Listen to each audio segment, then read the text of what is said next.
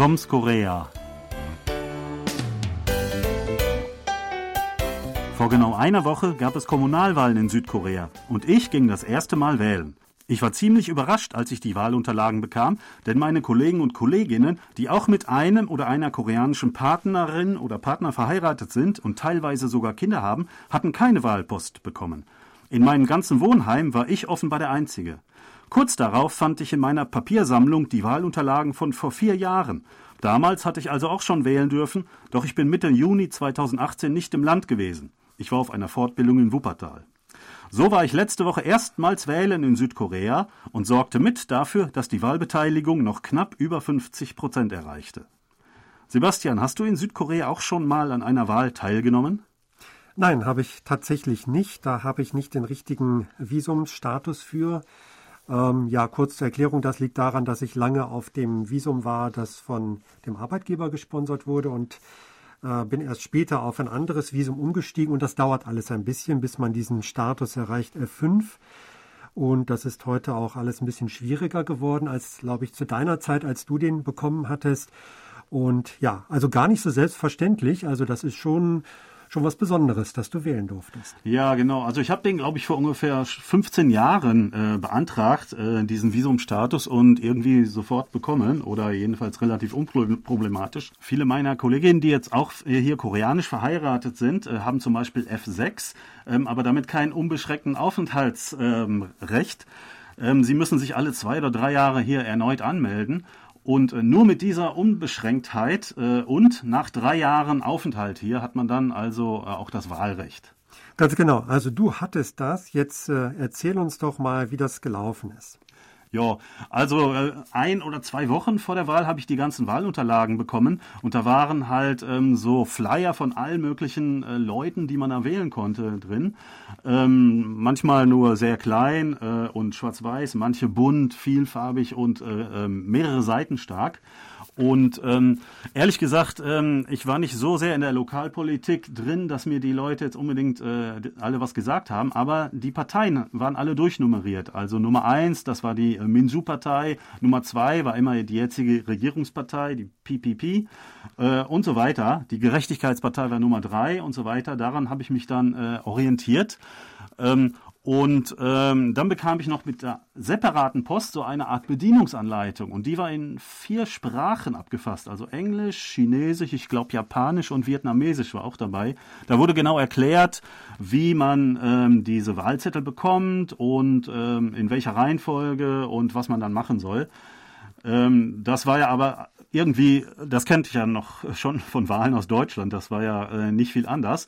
Was dann allerdings am Wahltag anders war, ich hatte einen Kuli mitgebracht und war jetzt unschlüssig, ob ich da jetzt ein Kreuz oder ein so ein Häkchen machen soll bei den Namen. Da lag aber ein so ein automatischer Stempelstift an dem Platz, den man jetzt gar nicht mehr ähm, äh, mit roter Farbe irgendwie markieren musste, das wurde automatisch diese Flüssigkeit da irgendwie, äh, äh, ich weiß auch nicht, aufgetragen. Man musste nur mit dem Stift, der war so, hatte Kuli-Größe, einfach auf die Namen drücken oder in das Feld daneben und dann wurden die Namen quasi abgestempelt. Was ein bisschen ähm, äh, noch anders war, äh, es waren keine Parteinamen dabei angegeben, sondern nur die Nummern und dann die Namen der Leute. Und ich bin einfach mal davon ausgegangen, dass die Nummern den äh, Nummern entsprochen haben vorher aus den Wahlwerbungen. Also Nummer 1 ist Minsu-Partei, Nummer 2 die PPP und so weiter. Ähm, weil ehrlich gesagt, die ganzen Namen konnte ich mir nicht merken. Und es waren also zwei Wahlrunden. Ich habe zweimal Wahlzettel bekommen. Einmal drei Stück, einmal vier Stück. Ähm, das waren einfach so kleine bunte Papiere, nur mit den Namen und dann so ein Feld daneben äh, zum Abstempeln. Äh, ja, und ähm, dann war es das auch schon. Es war sehr schnell vorbei äh, und es ist alles sehr schnell gelaufen. Es gab keine Schlange zum Anstellen. Ruckzuck war ich, Balli Balli sozusagen, war ich durch damit. Äh, ja, ähm, vielleicht lag es ja auch an der geringen Wahlbeteiligung.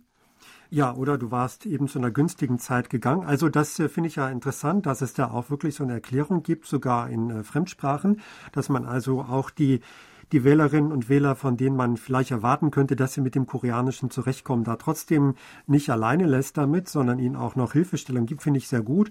Und ja, hattest du das Gefühl, dass die dich da ein bisschen verwundert angeschaut haben, als du da reinkamst, so nach dem Motto, ist er hier richtig? Oder war das für die völlig okay, dass ein Ausländer zum Wählen kommt, ist man darauf eingestellt? Ich glaube schon, es war okay. Ähm, und mein Name war auch auf einer, ähm, die mussten jetzt auf einer zweiten Liste gucken. Ich habe gesehen, da waren noch mehrere ausländische Namen. Ich habe natürlich nicht die Details gesehen. Ich wollte ja auch nicht so darauf gucken. Aber da waren auch mehrere, also die nicht auf Koreanisch, auf Hangul geschrieben waren, mit längeren Nachnamen zum Beispiel ja, man hat mir das dann so gezeigt und so, auch ein bisschen auf äh, Koreanisch, halb Englisch, uh, aber das war schon okay. Allein durch Zeigen habe ich natürlich alles verstanden. Hier musste ich schnell unterschreiben, dass ich äh, meine äh, Wahlunterlagen oder meine diese Wahlzettel bekommen habe und so weiter. Und das andere war irgendwie selbsterklärend.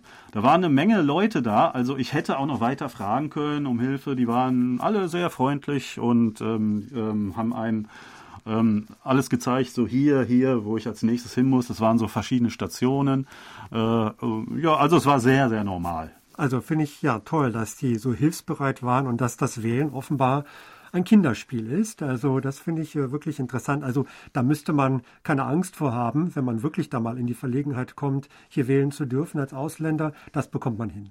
Ja, es war sehr leicht ähm, und sehr befriedigend auch. Ja, ich habe dann sozusagen mein Recht äh, wahrgenommen und ähm, das ähm, anscheinend machen das nicht alle Ausländer. Also über 127.000 waren in ganz Korea berechtigt jetzt äh, bei dieser Wahl, aber die Wahlbeteiligung unter Ausländern ist doch deutlich geringer als die äh, normale Wahlbeteiligung. Ja, vielleicht gibt es da doch so gewisse Barrieren. Äh, dann sollten die mal mit dir sprechen. Du kannst ihnen dann also äh, erläutern, dass das alles halb so wild ist und dass die das durchaus mal machen sollten und dass es eine Erfahrung wert ist. Also sehr interessant. Gut, äh, guter Tipp. Sie sollen sich gerne bei mir melden. Ich bin bereit.